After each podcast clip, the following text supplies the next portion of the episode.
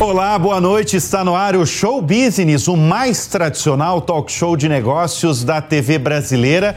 E no programa de hoje vamos receber o presidente da maior empresa de infraestrutura de mobilidade do Brasil, a CCR. Miguel Setas vai contar como é comandar uma companhia que gere milhares de quilômetros de rodovias, transporta diariamente 3 milhões de passageiros em metrôs, trens, VLTs e barcas e ainda administra 17 unidades de aeroportos no Brasil e três no exterior, com capacidade para cuidar de 46 milhões de clientes anualmente. Eu sou Bruno Meyer e seja muito bem-vindo ao Show Business desta noite.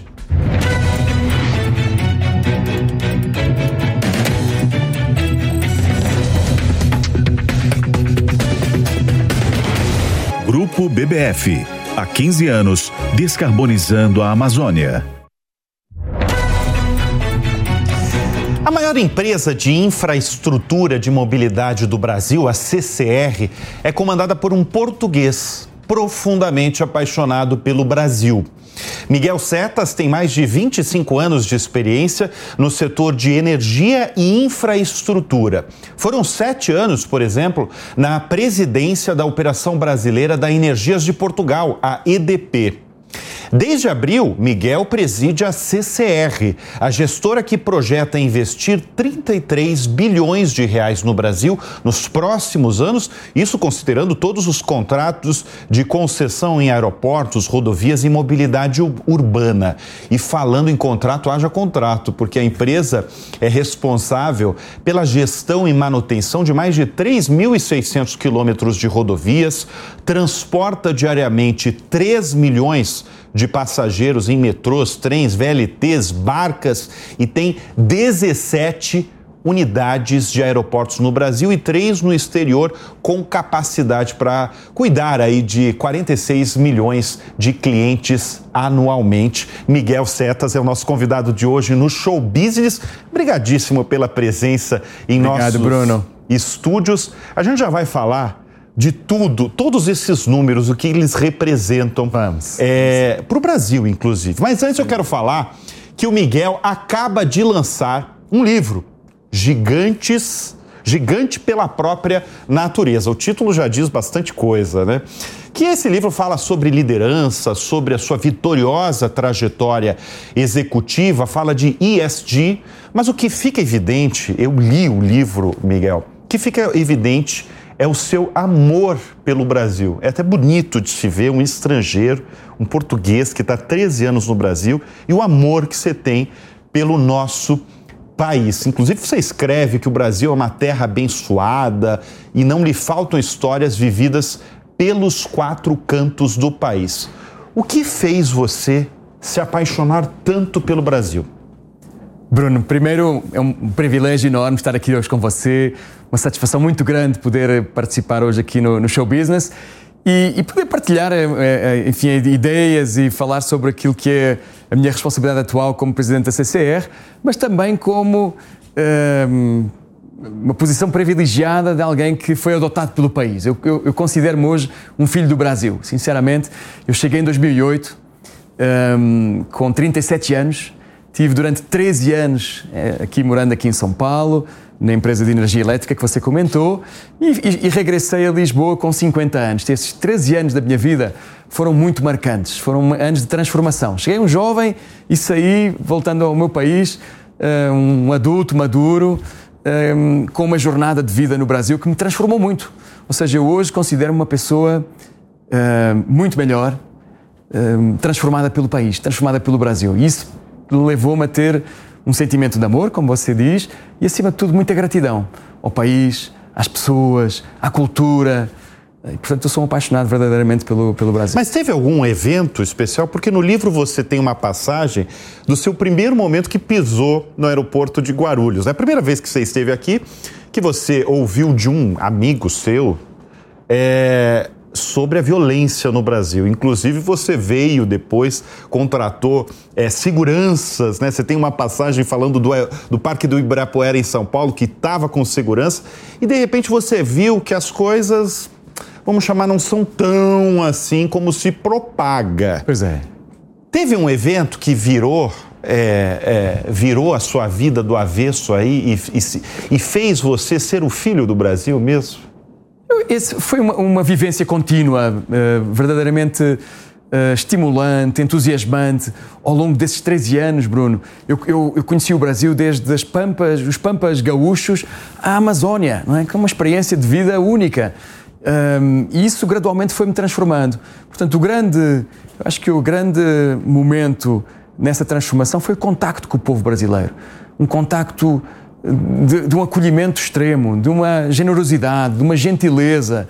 E isso foi-me foi alterando a minha, a minha perspectiva sobre o país. Não é? Eu cheguei cheio, como bem muitos estrangeiros, cheio de ideias preconcebidas. Não é?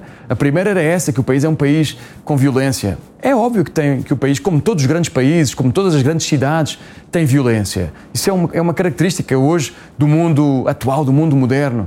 Mas não podemos viver uh, completamente dominados por esse sentimento. Não é? E depois, com o tempo, eu fui-me Uh, adaptando ao país, tomando os cuidados necessários e. e Miguel, vamos falar sobre, sobre liderança mesmo, porque você é líder de empresas há muitos anos, uhum. incluindo em Portugal. Você já presidia empresas. Quais as diferenças em gerir, liderar uma empresa na Europa, né, em uhum. Portugal, e no Brasil? Tem muita diferença? Muita diferença, Bruno. São duas realidades culturais completamente distintas. Eh, o Brasil é um país em que o relacionamento humano é muito importante. Na Europa, essa dimensão pessoal, a dimensão de relacionamento interpessoal, não é tão expressiva. É? Eu aqui fui, fui gradualmente interpretando esse sinal de, de, das relações profissionais, das relações pessoais, com, com muito cuidado, não é? com muita atenção. E, e, coisas assim muito simples, é, que você, que você talvez nem, nem, nem, nem pense, não é? São coisas muito Uh, do dia a dia, muito corriqueiras. Tomar um café, não é? No Brasil, você é constantemente convidado para tomar Tudo um cafezinho. É tomar um cafezinho, cafezinho. exatamente. Um, eu, eu, estranhava isso quando cheguei ao Brasil. Puxa vida, um cafezinho, eu vou perder tempo, eu tenho que trabalhar, não tem tempo para cafezinho. E, e com o tempo eu fui entendendo que o cafezinho é a parte principal do trabalho. O cafezinho é o momento em que nós vamos estar desarmados, é o momento em que nós vamos estar mais à vontade, é o momento em que nós vamos falar das coisas importantes nesse cafezinho, não é? Portanto, eu a partir daí deixei de achar o cafezinho uma perda de tempo e passei a integrar o cafezinho no meu dia a dia, não é? Hoje não rejeito um cafezinho, quando me aparece um cafezinho, tomo sempre, tomo sempre e integrei o cafezinho no meu, na minha, na minha, uh, meu dia a dia, não é? Enfim, faz parte da minha rotina. Então essas, essas pequenas coisas, não é? Uh, na Europa nós nos cumprimentamos de uma forma distanciada, não é? No Brasil você cumprimenta com um abraço. Baita abraço. Um abraço, um faz parte abraço, do, do, do, seu, do seu dia a dia, não é? De relacionamentos pessoais e profissionais. Eh, e, portanto, essa é uma coisa que um europeu estranha no início, Bruno, quando uma pessoa o abraça, porque você tem uma, uma, uma região, uma zona de proteção, não é? é? Na Europa, à sua volta. Isso perdi esses eh, uh, essas, uh, Agora, esses preconceitos. Né? É interessante você falar, né, que na Europa, por exemplo, o cafezinho talvez é, não é tão produtivo, né, é uma perda de tempo. Nós brasileiros somos produtivos? Os brasileiros, é, o, o povo brasileiro é um povo com características únicas no mundo, uh, uh, Bruno. E eu, eu cada vez mais que eu, cada vez que eu conheço mais o povo brasileiro, mais o admiro. O povo brasileiro é, é, é criativo. O povo brasileiro tem uma capacidade de inovação única, uma capacidade de resolver situações difíceis, resolver crises com, de uma forma expedita, não é? O povo brasileiro viveu nas últimas décadas eh, eh, afetado por momentos de alguma volatilidade, momentos de, de alguma perturbação. Eh, e, e, isso fê-lo criar competências, criar, desenvolver características que são únicas. Um gestor, um líder que trabalha no Brasil está preparado para trabalhar em qualquer lugar do mundo, pela complexidade de administrar uma empresa no, no, no Brasil, uma organização. Ele, e, vai, ele vai se dar bem Vai se dar bem em qualquer lado. Portanto, o povo brasileiro tem características que o tornam verdadeiramente diferenciado, distintivo. O que é que eu aprendi nesse, nesse contacto com o povo brasileiro? É reunir essas, essas diferenças que há no país e criar uma cultura que eu falo no, no, livro que você citou tão generosamente, tão simpaticamente, criar uma cultura que seja o melhor das culturas. O povo brasileiro tem características, por exemplo, no Sul, eu sei que você um, é, do sul. é do Sul, de Santa Catarina. O povo brasileiro no Sul tem características são diferentes do povo brasileiro no Nordeste ou no Sudeste. Um, essas, características, essas características diferentes elas têm, elas têm que ser valorizadas, têm que ser acarinhadas, têm que ser integradas numa, numa visão completa daquilo que é um, a realidade sociodemográfica do Brasil. Eu aprendi isso. E numa empresa que, no caso da minha empresa anterior, de origem de matriz europeia, foi mais incrível ainda. Porquê? Porque trazia características dessa matriz europeia, a organização, o processo, o método, o compliance, o sistema, que juntava com as características de matriz brasileira, a inovação, a criatividade, a capacidade de gerenciar a crise, a capacidade de encontrar soluções, uma visão positiva da vida, o otimismo. Você veja o que é, que é juntar estas duas características numa única cultura. Foi e aí você tem fazer. um mundo perfeito? Não, não há mundos perfeitos, não é? Mas você aí tem uma potência enorme, não é? Quando você consegue agregar culturas. Que eu tento fazer isso também hoje na, na, na CCR. A CCR tem a sua sede em São Paulo. É uma empresa que tem o seu centro nevrálgico, a sua, a seu centro de decisão é paulistano. Mas eu tenho operações desde o Maranhão, onde nós temos aeroportos, até o, as, o, Rio Grande do Sul, temos três aeroportos no Rio Grande do Sul, temos, operamos três aeroportos. Portanto, eu quero ter uma visão, uma visão holística, integradora dessas características. Não é? Eu tenho uma operação enorme na Bahia, não é? com o Metro Bahia, em Salvador. E, e isso para nós é uma, é, um, é uma riqueza, essa riqueza de ter culturas diferentes dentro da mesma organização e fazer viver essas, essas diferenças, fazer valorizar essa diversidade. E hoje, numa altura do mundo, como você sabe, em que se fala tanto de diversidade e inclusão, o Brasil é o locus, não é? é o centro do mundo dessa sociodiversidade. Eu, no, no livro, sinto uma coisa para mim impressionante, Bruno. Na China, que tem 1,3 bilhão de pessoas, tem 56 etnias. A China, que é o maior país do mundo, não é? tem 56 etnias. O Brasil tem 210 milhões de pessoas e tem 300 etnias, Bruno. É muito Portanto, você imagina, é um país né? que tem. É. E às vezes as pessoas nem sabem, eu brinco com os meus amigos brasileiros e faço estes, estes, estes quizzes de, de informação do país. Tem 175 línguas no Brasil. 175 línguas. Portanto, é uma potência mundial, não só na ecologia, que é como eu coloco aí, gigante pela própria natureza, é no fundo uma frase do hino nacional, como você sabe, evocativa do, da grande dimensão do país, mas uma potência na sociodiversidade. Uh, aliás, alguém me dizia que a mitocôndria, não é? A célula do brasileiro é a mais diversa do mundo.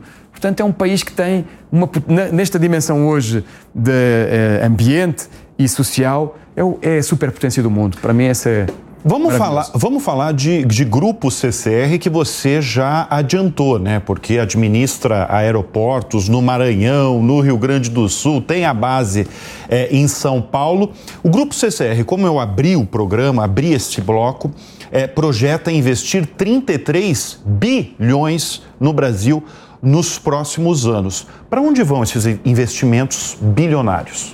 Bruno, o que você já mencionou na sua introdução, o Grupo CCR administra mais de 3.600 quilómetros de rodovias, tem operações em chamada mobilidade urbana, são os metrôs e os trens, em particular aqui em São Paulo, temos grandes operações, uma operação muito relevante aqui em São Paulo, Via 4, é, é uma das linhas mais importantes, até em escala mundial, é uma linha, como você sabe, que é totalmente automática, não tem uh, uh, intervenção humana, não é? Portanto, em termos de, de, de melhores práticas, é, uma, é, um, é distintiva em, termos, em termos internacionais. E como você comentou também, 20 aeroportos. Portanto, o investimento desses 33 bilhões de reais são uma parte relevante, muito relevante para rodovias, 84% desses, desse investimento é em rodovias e os outros 16% é em metrôs, trens e aeroportos. Mas em rodovia, por exemplo, é o quê? É, é, a, é a própria rodovia mesmo? É na infraestrutura? É, na infraestrutura, é em tecnologia? É na infraestrutura. Nós estamos, neste momento,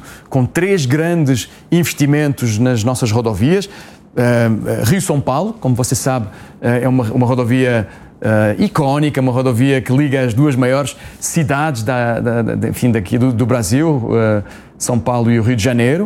Uh, e estamos neste momento fazendo um investimento muito relevante na, nas, na melhoria dessa, dessa rodovia e depois Via Sul, Via Costeira, são uh, rodovias que nós temos no Rio Grande do Sul e em Santa Catarina, são as três rodovias hoje que têm uh, maior investimento, que nós, nos quais nós estamos fazendo maior investimento. Mas esse é investimento de duplicação, de alargamento da sua capacidade, de recapeamento para melhoria das condições de circulação. Portanto, são investimentos não só em ampliação da capacidade, mas em melhoria da qualidade do serviço. Ô Miguel, falando em inovação, e eu citei também tecnologia, a CCR, eu inclusive repercuti aqui nos veículos da Jovem Pan, né, no Jornal da Manhã, no Business, é, uma tecnologia que, que gerou até um impacto na população e muita gente que frequenta as rodovias e os aeroportos da CCR, que vocês projetam acabar com o pedágio em dinheiro, isso até 2026. Uhum. E vocês é, já estão fazendo isso na Rio Santos. Né? Perfeito. Né? O carro passa, quem tem a tag lá, que são dos parceiros da CCR, você pode pagar por lá. Isso. Mas quem não tem a tag tem um. Você pode pagar ali, mas no aplicativo, né? No, aplicativo. no aplicativo da concessionária. Mas a ideia de vocês é acabar com o uso de dinheiro em pedágio, isso daqui a poucos isso, anos, então. Até 2026, não é? Essa, essa tecnologia que você, que você mencionou, Bruno, chama Free Flow, não é? E, uh, o nome em inglês, que no fundo é uma circulação livre, deixa de ter pedágio com cancela, não é? Ou seja, você não tem que parar para pagar com dinheiro ou com cartão, você passa num pórtico que tem um sensor, esse sensor detecta a passagem do veículo e, e, e se você tiver o tag, faz, debita automaticamente o, o, o, pedágio que você passa, passa naquela, ou paga naquela rodovia. Portanto, é uma tecnologia que tem uma, uma, eficiência operacional, ou seja, você não tem que ter uma estrutura no meio da rodovia com toda uma operação complexa para cobrança do pedágio, tem mais fluidez na rodovia, porque os carros não têm que parar, não é? Portanto, eles circulam normalmente, tem o, pórtico que permite fazer com o sensor esse, essa, essa eh, cobrança do pedágio e, e, tem também, de uma certa forma, uma melhoria do, do impacto ambiental, Bruno. Porque, uh, do carro ficar parado pois é, ali? Ah, imagino. Quando você tem o para-arranca dos carros, é. Não é? é o momento em que você tem mais emissões. Tá. Não é? Portanto, não ter essa, eh, essa uh, a necessidade de você parar o carro e depois, enfim, fazer esse, enfim, essa, essa paragem no pedágio, isso tem uma, também uma, um benefício ambiental Mas de redução é, de emissões. Eu fico pensando, Miguel, sobre inadimplência aí, né? Como é que vocês lidam com. Você tem os números, né? Como é que vocês é. lidam com pelo menos esse laboratório que vocês estão fazendo na Rio Santos. É, é uma espécie de laboratório aquilo ali, né? Vocês estão é. testando para ver se isso é. funciona é. realmente. Claro que a projeção da empresa é fazer em todas as rodovias brasileiras até 2026. Mas como é que está sendo esse laboratório aí? Deixa-me só de, uh, clarificar aí um aspecto para que fique claro para os nossos eh, telespectadores, para quem nos está uh, uh, assistindo. Uh, nós não, não, não, pretendemos instalar free flow em todas as rodovias. nós pretendemos instalar mecanismos, meios de pagamento automáticos. Pode ser com cartão, pode ser com o tag Portanto, que evitem. É só a questão do dinheiro. É só questão do ah, dinheiro. Tá. Portanto, não, você não vai ter free flow em todos até, é, até 2026. é, uma, é um progresso gradual que nós vamos ter que ir adaptando, não só a realidade contratual dessas, uh, dessas rodovias, mas também a realidade física e tec tecnológica. É um, é, um, é um caminho, é uma caminhada, é uma jornada. Um, mas, uh, mas você estava comentando como é que se, como é que se cobra, não é? Um, como qualquer utilidade, qualquer serviço de utilidade, não é? como uma, uma empresa de telecomunicações ou como uma empresa se, uh, detecta quem é que são as pessoas que uh, não fizeram o pagamento adequado não é? e, e, e faz um, no fundo, as, as, medidas de cobrança dessas, dessas dívidas que as pessoas vão ter. Não é? Bom, você escreve um dos destaques do livro, você define o Brasil, que o Brasil pode ser o maior hub climático no mundo, a superpotência natural do planeta. Como é que a gente vai conseguir isso, Miguel? Você não está eu... sendo otimista demais? É, pois é, essa, eu acho que essa um pouco essa, essa dúvida às vezes pode, pode assaltar-nos. Uh, primeiro, eu acho, eu, eu, acho, eu gosto de pensar que é utopia. E aí, citando um poeta uruguaio, Eduardo Galeano, a utopia faz-nos caminhar, eh, Bruno. É? A utopia é como o horizonte. O horizonte afasta-se 10 metros e nós aproximamos 10 metros, o horizonte afasta-se mais 10 metros, nós aproximamos mais 10 metros. Portanto, o horizonte é, é, é a utopia é, é, como o horizonte, é, faz-nos andar para a frente.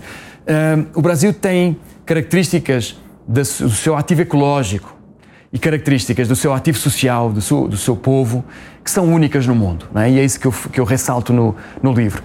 Uh, eu, eu, gosto de citar alguns exemplos, uh, uh, Bruno, para ilustrar isso.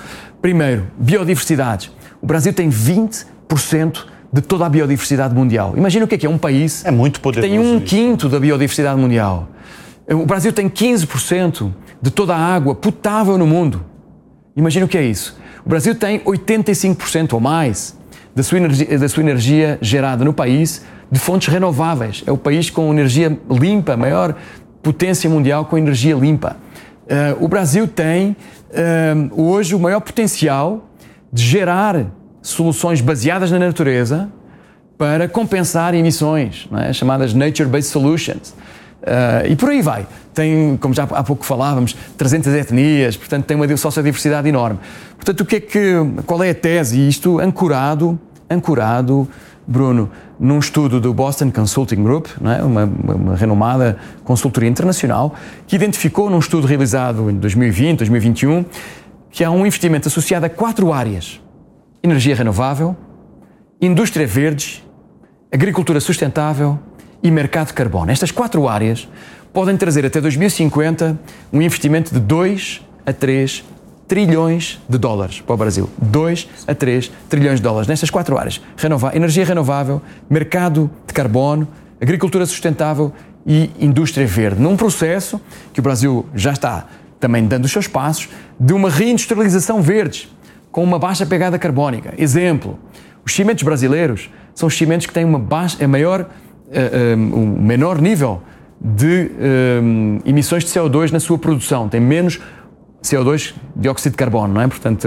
os, os, os tais gases que provocam o efeito estufa uh, e que provocam o aquecimento, o aquecimento global no, no planeta. Menos 11%, de acordo com, essas, com esse estudo, do que a média mundial em termos de emissões. O Brasil tem um país do mundo, como você sabe, é a, a quarta maior potência agrícola no mundo.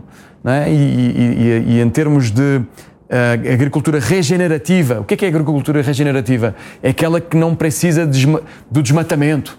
É? Você consegue ter produção agrícola, consegue ter produção pecuária, não é? Da agro, uh, do agropecuária e consegue ter a floresta convivendo de uma forma harmoniosa. É o país que tem no mundo maior proporção de sua, do seu, dos seus, das suas terras, dos seus uh, campos uh, com essa agricultura regenerativa. A CCR é uma das maiores consumidoras aí é, de energia no país. Vocês Isso. gastam por volta aí de 400 milhões de reais muito por conta dos metrôs, eu imagino, né? É o nosso principal consumidor, não é? Nós somos metrô e, e trens, né? E trens, né? Isso. E vocês têm uma meta e um objetivo um, audacioso de fazer é, energia 100% limpa de todas as operações no país da companhia. Imagina, como eu falei, é uma, da, é uma das companhias que mais consome energia no país, de ter essa energia limpa até 2025. Isso. Como? Até o final de até o final 2025. 2025, isso. Como vai ser possível isso? O que, que vocês vão fazer? Várias formas, Bruno. Diria que a primeira e, e a, talvez, talvez a mais significativa é investir em energia renovável. Não é? Nós hoje já temos um, o Grupo CCR hoje já está investindo na duplicação do seu parque de energia solar. Não é? Talvez isto é uma, é uma informação talvez eh, pouco conhecida de, do, dos nossos telespectadores, mas é nós duplicar, hoje temos... é duplicar Isso. a capacidade. Vamos ali, duplicar né? a nossa tá. capacidade. Mas aí, e esse é só um primeiro passo. Teremos mais uh, investimentos que podem ser possíveis fazer nessa área da energia renovável. Obviamente que também você tem que escolher os seus fornecedores, não é? No Brasil há hoje em dia muitos produtores de energia renovável, portanto você tem que escolher comprar energia desses produtores. Portanto, nós podemos optar, Bruno, por fazer nós próprios esses investimentos e ser, passarmos a ser geradores de energia renovável. Já hoje somos, temos 3 megawatts, vamos dobrar para 6. Podemos continuar a investir mais nessa, nessa, nessa área de energia renovável ou fazer compra diretamente do mercado. Já hoje há muitos produtores de energia eólica, energia solar e, portanto, comprar a partir desses, desses produtores que já estão instalados. Não é? Temos as duas opções de fazer isso de, de, destas, de, das duas formas. Ô Miguel, deixa eu voltar a falar um pouco da sua trajetória, porque o Miguel, ele é um físico. Verdade. Formado em física em Portugal. Como é que um físico foi parar na liderança de empresas tão importantes, relevantes para a economia de uma nação e com tantos funcionários, inclusive, porque a CCR hoje tem 17, 17 mil. 17, 17 mil funcionários. pessoas, sim. Como é que um Mais 15 mil pessoas que trabalham para os nossos parceiros de negócios, os nossos fornecedores. Então, nós temos 17 mil que nós contratamos diretamente e temos mais 15 mil pessoas. Pois é, me responda, então, como é que aquele físico lá em Portugal, formado em física, parou na liderança aí de, dessas empresas tão relevantes atualmente na CCR, com mais de 17 mil funcionários? Você sabe, Bruno, eu, eu descobri na minha vida muito rapidamente que eu uh, que a minha o meu propósito de vida a minha aquilo que me motiva aquilo que me realiza como homem e como profissional é uh, ajudar as pessoas que estão à minha volta é melhorar a vida das pessoas que estão à minha volta isso é aquilo que me realiza e eu como físico teria seguido um caminho de pesquisa, de estar afastado de universos que estão, que estão mais humanizados. É? Portanto, eu rapidamente entendi que a minha vida tinha que ser ligada às empresas, ligada ao mundo corporativo, poder fazer através de uma organização a transformação do mundo. Não é? Através de uma empresa, através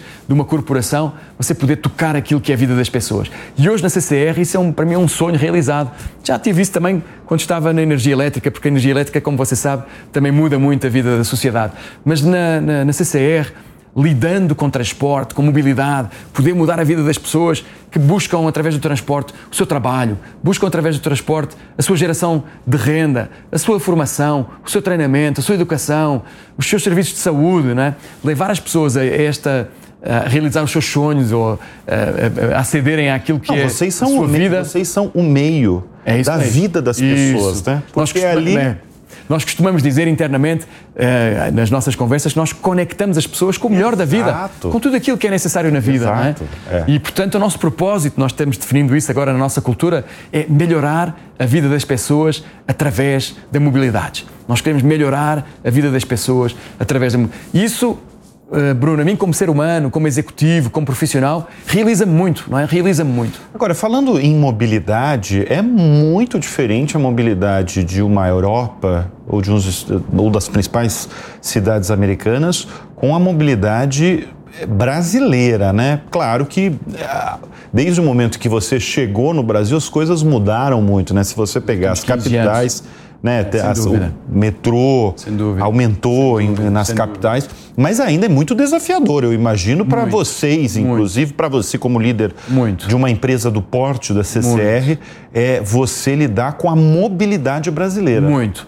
Sabe que é uma coisa que a mim me impressiona muito e, eh, e mais uma vez eh, o gigantismo do país, não é? Que, está, que está aí, uh, está aí saudado nesse, nesse livro, é, é pensar na dimensão das cidades brasileiras, das grandes cidades brasileiras. Não é? São Paulo, e eu costumo dizer isto lá na, na, CCR, para nós nos enchermos de orgulho do trabalho que nós fazemos, São Paulo é a quinta maior metrópole do mundo, Bruno. Há, há quatro, as, as, quatro principais, os quatro maiores, são na Ásia. A única cidade que não está na Ásia, destas cinco maiores, é São Paulo. Portanto, São Paulo significa muita complexidade. Administrar transporte em São Paulo é administrar muita complexidade. Isso para nós é um desafio enorme. Eu, uh, você mencionou no início das suas palavras, nós transportamos diariamente 3 milhões, milhões. de pessoas. É Bruno, você imagina o que é que 3 milhões? É, é Salvador, é, é, Brasília. Portanto, nós pegamos todos os dias em Brasília e transportamos nos nossos metrôs, para trás e para frente. É? é? uma responsabilidade enorme. E estas pessoas têm os seus empregos, têm as suas famílias, têm a sua a sua educação para tratar, a sua saúde. Portanto, nós temos uma consciência dessa responsabilidade que nós temos tem uma na vida das pessoas. Tem uma passagem do livro que eu achei o maior barato, que muita gente sabe, mas você fez a comparação que é muito boa, né? A Bahia tem a dimensão aproximada da França. França.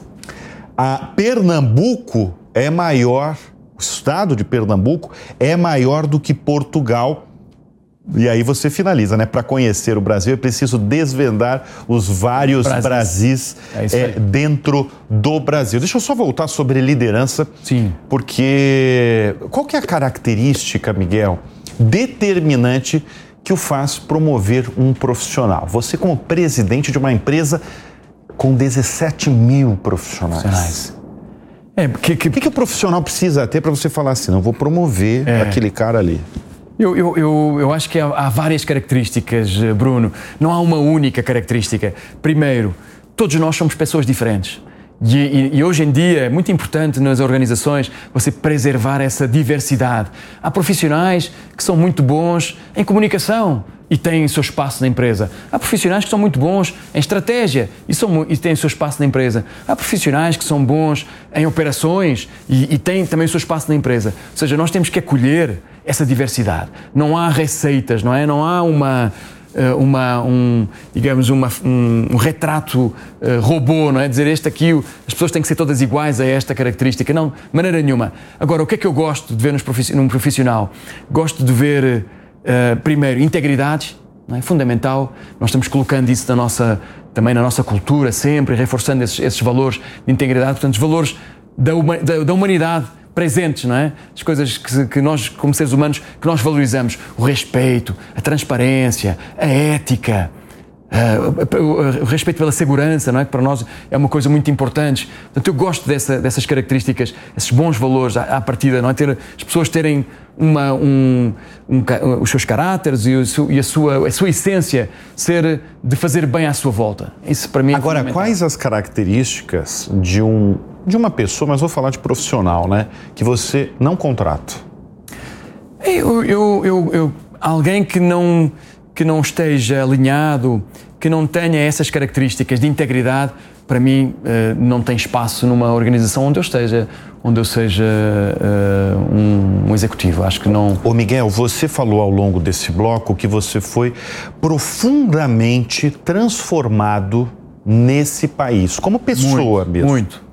Muito. Qual foi a sua maior transformação, assim, pessoal? Você fala que você foi muito, muito transformado. Muito. Você tem um ponto? Tem, tem um, tem um ponto fundamental, uh, Bruno. Uh, e eu, eu aqui no Brasil, eu descobri uh, o valor, o valor da humanidade, o valor das relações humanas, o valor de, daquilo que é a, a essência da vida humana, não é? E, uh, isso para mim foi muito presente aqui no Brasil, um país grande, um país que tem uma realidade social complexa um, ehm, e, e, isso para mim trouxe-me uma carga de responsabilidade muito grande. Ou seja, eu adquiri no Brasil uma noção de que uh, o legado que nós temos que deixar como seres humanos, como executivos, é de contribuir para uma sociedade melhor. É? Isso transformou-me muito e, portanto, uh, isso acompanhou um processo de transformação de um executivo que chega com uma visão operacional, financeira, quando eu cheguei ao Brasil, para um executivo que quer estar ao serviço da sociedade.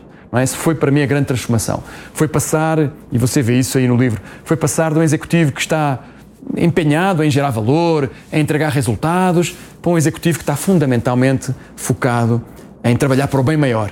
Quais é que são as grandes causas da humanidade? O que é que nós temos que melhorar na sociedade à nossa volta? Como é que nós podemos contribuir para um mundo melhor, para um futuro melhor?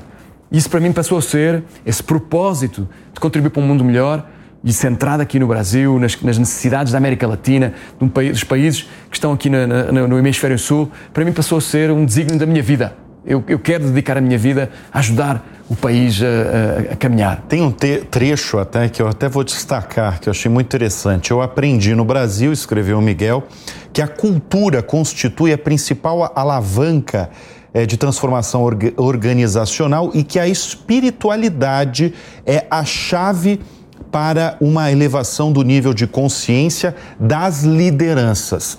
Você é um homem de fé? Eu sou um homem espiritualizado. Sou um homem espiritualizado. A fé é, do meu ponto de vista, é, é um caminho para a espiritualidade. Um, e eu respeito os vários credos, não é? Uma das coisas que eu descobri no Brasil, e, e você há pouco estava-me um, provocando para, para nós comentarmos essas experiências marcantes do país, foi o número de religiões que eu tinha na empresa, Bruno. Há um dia que fazemos uma pesquisa, uma pesquisa sociodemográfica na, na empresa onde eu estava. E eu vindo da Europa, eu pensava, bem, vamos ter quantas religiões? Temos quatro, temos cinco. Você tem ideia quantas religiões é que nós tínhamos no, na EDP nessa, nessa pesquisa? Mais de 20. Tínhamos 21 religiões. E eu de repente eu percebo-me como é possível. Não é? E até tinha às vezes o acionista europeu dizendo vamos fazer uma campanha de Natal. Dizem, mas Natal como? Eu não sei se as pessoas acreditam na mesma, têm o mesmo credo que eu. Vamos fazer uma campanha no final do ano, de balanço, de celebrar as conquistas. Mas não sei se o Natal pode ser celebrado, porque não, nem todas as pessoas vão, vão estar com essa, com essa mesma convicção. Portanto, eu aprendi aqui que um, essas várias, as várias formas de olhar o mundo, essa cosmovisão diversa dos católicos, dos protestantes, dos evangélicos, dos, uh, uh, as religiões orientais, os taoístas, os hindui, o hinduísmo, todas essas religiões são válidas. E eu estudei-as todas durante os anos que eu tive no Brasil. Uh, Bruno, eu dediquei-me durante Teve alguma anos. que você se identificou mais? Há uma em particular, eu, eu, tenho uma matriz católica. Há uma em particular. Você é católico, Sou né? católico. É. Um, e, e, enfim, respeito e, e, e, tenho as minhas, as minhas convicções, os valores católicos são valores que presidem a minha vida. Mas gosto das, das cosmovisões que vêm de outras religiões. Gosto muito do taoísmo, que é uma filosofia oriental que faz um paralelismo com a natureza. Gosto do hinduísmo, do Vedanta, que é uma filosofia hindu, hindu que tem duas, duas, duas noções muito básicas que para mim são fundamentais. Primeiro, nós somos todos um só, unidade. E segundo, a divindade está dentro de nós, nós somos Deus, não é? Deus está dentro de nós. Portanto, essas duas noções do Vedanta para mim são fortes e eu gosto. Portanto, eu, eu, o que é que eu gosto na, na, na fé e no misticismo? É olhar para o mundo de uma forma plural, é olhar para o mundo pelos olhos da diversidade toda que há no mundo. É? E para mais, uh, nós temos algumas regiões do país, e eu, como você sabe, até por razões pessoais, tenho uma ligação forte à Bahia, onde temos um sincretismo religioso. O que é, que é o sincretismo religioso? É a conjugação harmónica, sem disputa, sem guerra, sem conflito, de todas as religiões. Você vai à, à cerimónia de lavagem das escadas de, do Nosso Senhor do Bonfim, na Salvador. Ba Salvador, na Bahia, e você tem todos os líderes religiosos é uma convivendo, convivendo, convivendo juntos. É. Portanto, para mim esse é o, se você quiser, é o ápice, é o clímax da, um, da espiritualidade. É você ter essas visões do mundo, todas distintas, mas todas orientando para um único, uma única direção, que é o bem da humanidade. Você quer, nós queremos que a humanidade possa ter um destino e possa ter um futuro melhor e as religiões são caminhos para chegar essa elevação espiritual. Bom, com fé, a gente vai dar uma pausa aí no show business, é uma rapidíssima pausa e volta em instantes com a segunda parte da nossa entrevista com Miguel Setas, o CEO do grupo CCR. Até já.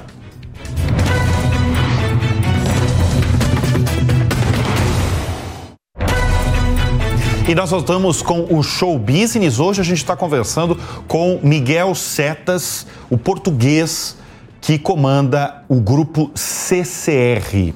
E ele acaba de lançar um livro gigante pela própria natureza, um livro que acaba de chegar às livraria, livrarias brasileiras, que fala sobre a trajetória vitoriosa do executivo, dá ideias variadas aí de ESG, de sustentabilidade, e fala do amor dele pelo Brasil. Em dado momento do livro, Miguel, você fala aí sobre a sua vontade de conhecer os contrastes que existem no Brasil. Então você fala aquele contraste, por exemplo, pegando em São Paulo, da Faria Lima, da Avenida Faria Lima, onde estão as maiores empresas aí do setor financeiro, e você falando que a poucos quilômetros dessa famosa avenida tem uma comunidade carente. E você começa a contar uma experiência que você teve no baile funk carioca, no bairro de Vila Isabel. Verdade. Conta como é que foi essa experiência desse europeu no baile funk do Rio de Janeiro. Foi, foi há 10 anos atrás. Faz 10 Foi há anos. 10 anos, eh, Bruno. Ainda era um pouco mais inconsciente né, nessa, nessa altura. Não, e foi naquele momento da pacificação, não é? Do, você tinha as UPPs nas, nas comunidades no Rio e, portanto, você sentia uma segurança eh, que estava bastante reforçada na- naque- naqueles momentos. E, e você sabe, eu, eu- eu- isso foi para mim um, também uma- um dos meus compromissos com o país. Eu, eu achei que eu tenho que- tinha que conhecer o país todo, de- desde a dos- da Faria Lima, não é? Onde grande parte da minha vida profissional é passada, com, com os bancos, com enfim, as grandes empresas, até a, a realidade do, do- do mundo real, a realidade da- da- das pessoas na sua vida comum, não é? Eu, eu tive durante quatro anos como presidente de empresas de distribuição de energia elétrica do grupo EDP na altura. E, e isso levou-me a- conhecer o Brasil no- na sua- nas suas profundezas, não é? Chegar às, eh, às comunidades, às prefeituras, conhecia o, o- Brasil federal no- em Brasília e o Brasil municipal nas, nas pequenas prefeituras. Lembro-me da prefeitura de, de Cruzeiro, por exemplo, onde chegava à, reunião com a prefeita e ela tinha lá o- um suco de laranja, um bolo eh, que tinha feito especial no dia anterior, uma coisa que para mim é completamente inusitada, era inesperado, não é? Você não, uma entidade pública, não é? Você vai visitá-la e, e- e isso é uma demonstração da, da hospitalidade brasileira e da, da, da brasilidade, que é uma coisa que, que eu sou muito apaixonado e agora até na- no grupo CCR eu, eu, eu sugeri, eu propus que nós colocássemos isso dentro da nossa cultura, valorizar a brasilidade. Para mim é uma coisa fundamental. E portanto, o baile funk foi conhecer a brasilidade, foi conhecer hum, as comunidades, comunidades simples, comunidades que são, como nós sabemos, eh, enfim, com- comunidades com necessidades especiais e que hum, para mim também era, fazia parte de conhecer o país. Não podia, não podia deixar de, de conhecer também. Deixa eu voltar a falar de sustentabilidade, porque no livro você fala uma, uma, uma, uma- Você escreve uma frase que me chamou muito a atenção. Que você fala que a sustentabilidade e o ESG são conceitos que geram sérias dúvidas na sociedade, na medida em que podem ser utilizados como mera retóricas. Sem dúvida. E isso é uma realidade mesmo, porque desde que essas três letras viraram mantras, Mantra. aí no- no- é um mantra, É um mantra né? hoje. É um mantra no mundo Sem corporativo, isso não, não no Brasil, no, É no mundo todo. no mundo todo.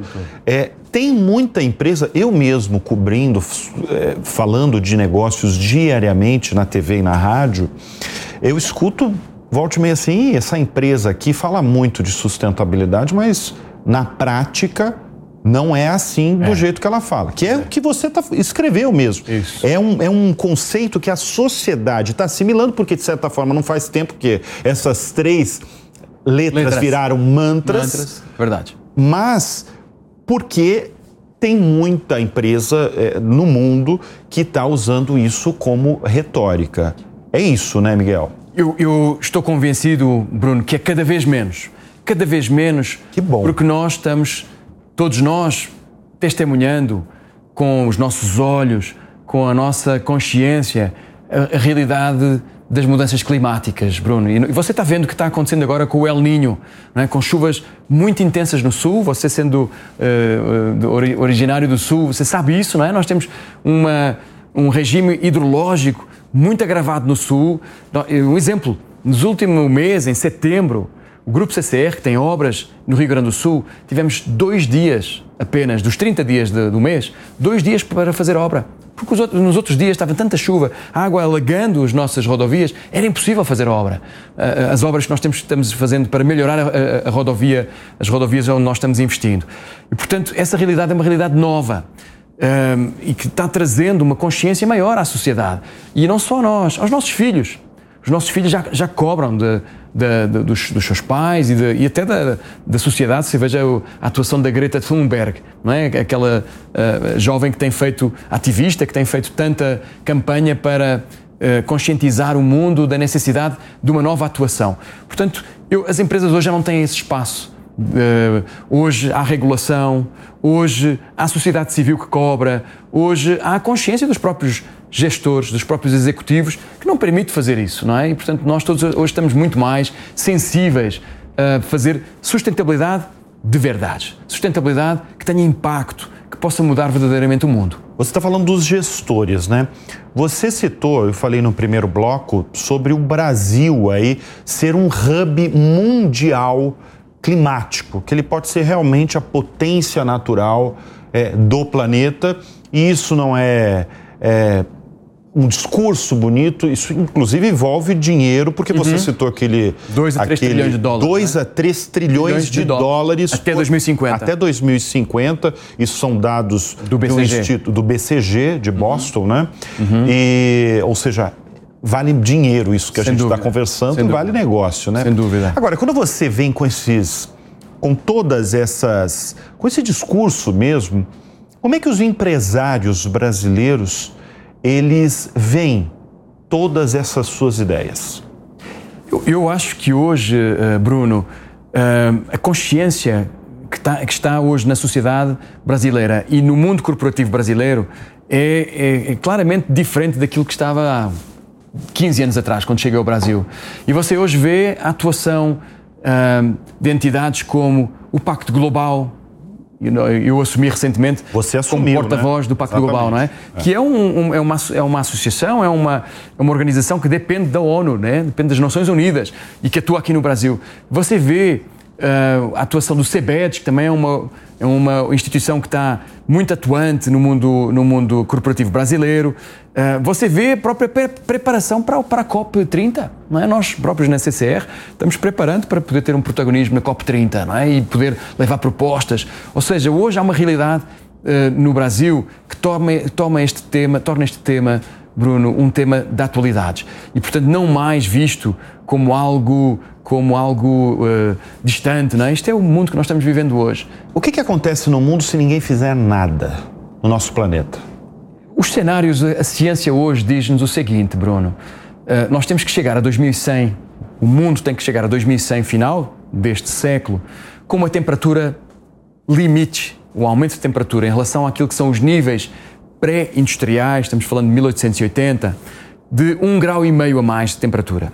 Hoje já temos mais de 1,1 graus de temperatura aumentada em relação a esses níveis pré-industriais. Os níveis, pré-industriais significa a partir do momento em que o homem começou a queimar os combustíveis fósseis e a lançar CO2 na atmosfera. É? Portanto, nós hoje já temos mais um grau. Hoje você talvez, não sei, isso não está referenciado no livro, os oceanos já subiram meio metro em relação a esse período. As águas subiram meio metro uh, no, no, no, no, nosso planeta. Portanto, os cenários que é se ninguém fizer nada, uh, há um painel das Nações Unidas que se chama o Painel Intergovernamental para as Mudanças Climáticas. Fez um estudo de cenários, cinco cenários. O cenário 5, que é o mais gravoso, que é o homem não faz nada e vai, vai continuar a emitir. É, é essa pergunta que eu fiz mesmo. Foi. O homem não faz, não nada, faz nada, empresa, empresas continua não fazem a emitir nada, governos não fazem hoje. nada tem, você tem um, um, aumento de temperatura na casa dos 5 graus centígrados e o mundo, na, a vida na Terra vai ser muito diferente do que ela é hoje. Uh, vamos ter a ocorrência de fenómenos climáticos muito extremos, vamos ter a subida dos níveis do, do oceano, vamos ter uh, o agravamento da desertificação dos solos, vamos ter a poluição dos nossos oceanos. Hoje já é um dado que para mim é um dado extremamente uh, impactante, uh, Bruno. Não sei se você tem ideia, hoje há um sétimo continente uh, que, que, são três vezes a dimensão da França, ou seja, três vezes a dimensão também da Bahia, não é? São três baías que hoje va vagueia no Oceano Pacífico de microplásticos. É uma ilha, é um continente, é chamado o sétimo continente, de microplásticos são três vezes a dimensão da Bahia, que está à deriva no oceano. É? Que são a poluição que nós estamos mandando para o. Que o homem faz. Que o homem faz.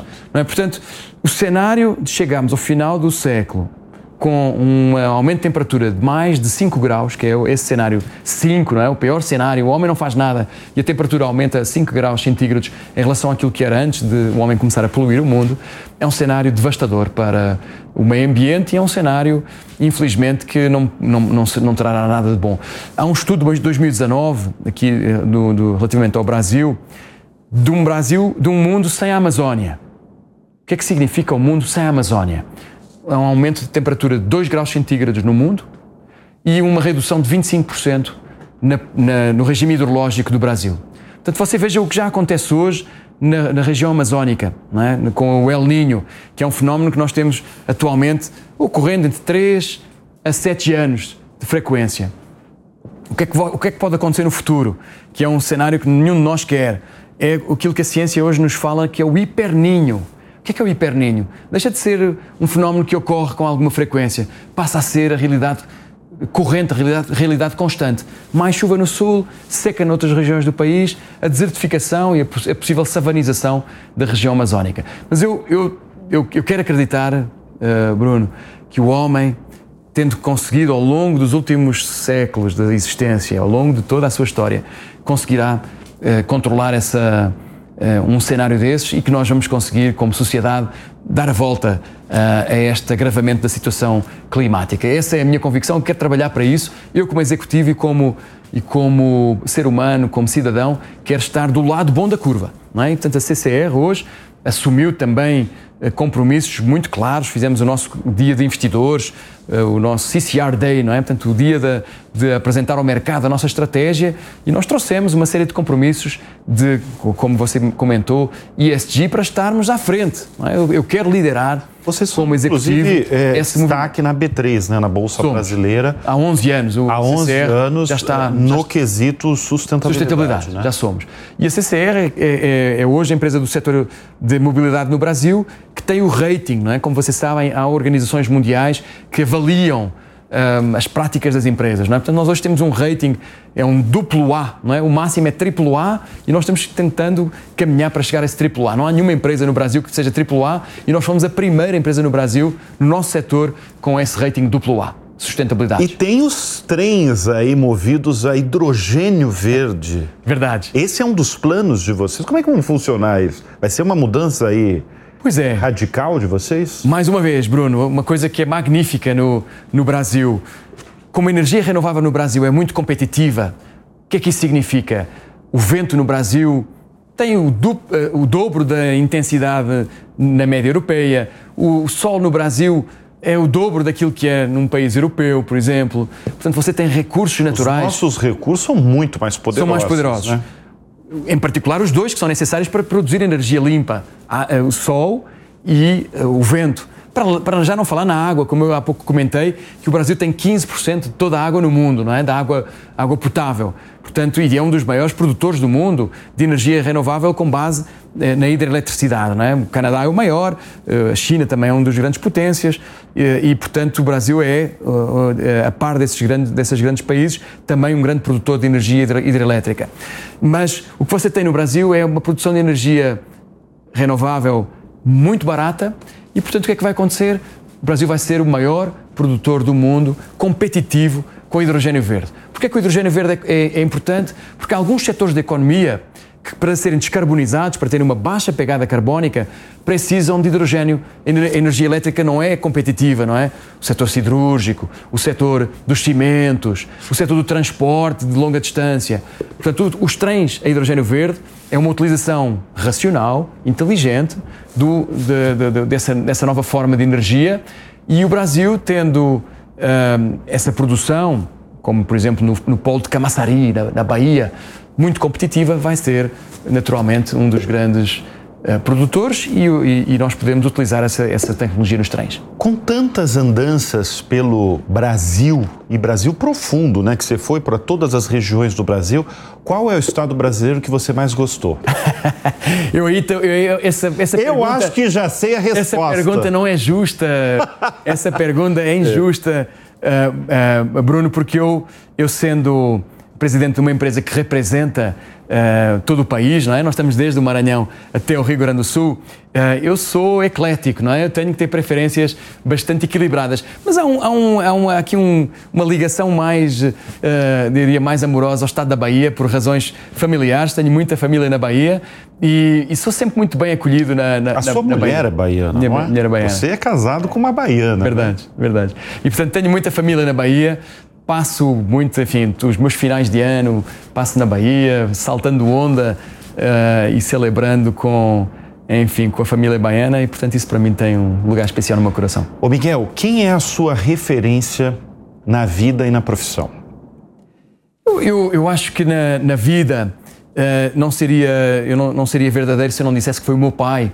Uh, e, e, e, obviamente alargando também essa também isso à minha mãe, que, como é óbvio. Mas o meu pai foi uma figura, infelizmente já falecido, foi uma figura que me trouxe os valores que eu tenho hoje e, e foi para mim uma, uma figura que marcou muito a minha formação como homem, como, como ser humano.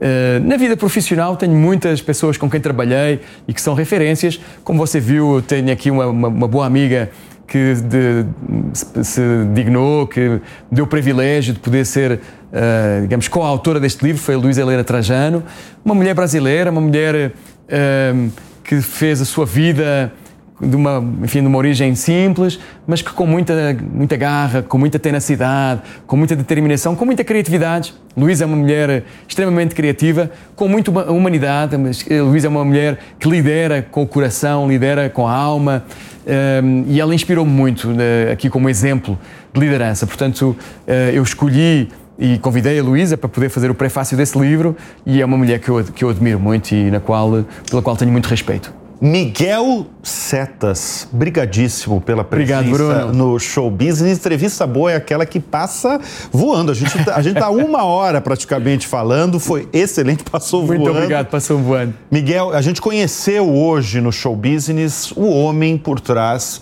da maior empresa de mobilidade urbana no Brasil, que controla tantos aeroportos, tantos milhares de quilômetros de rodovias, com 3 milhões de brasileiros transportando diariamente, né, em metrô, barca, o Brasil a gente, o Brasil, como você bem fala, falou aqui no Show Business, escreveu no seu mais novo livro, é muito diverso, né? Diverso, e eu quero te agradecer, muito obrigado. Muito obrigado. Fazer uma saudação mais acalorada, como você bem falou, bem brasileira. Muito obrigado. Obrigadíssima Bruno. pela presença aqui. E lembrando a todos que Gigante pela própria natureza acaba de chegar as livrarias brasileiras. Nós conversamos com Miguel Setas, o presidente do grupo CCR, e o show business de hoje termina aqui. Muito obrigado pela sua audiência sempre e pela sua companhia e até semana que vem. Tchau, tchau.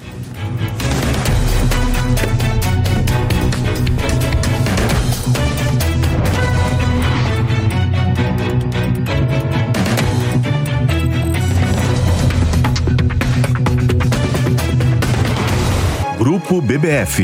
Há 15 anos, descarbonizando a Amazônia. Realização Jovem Pan News.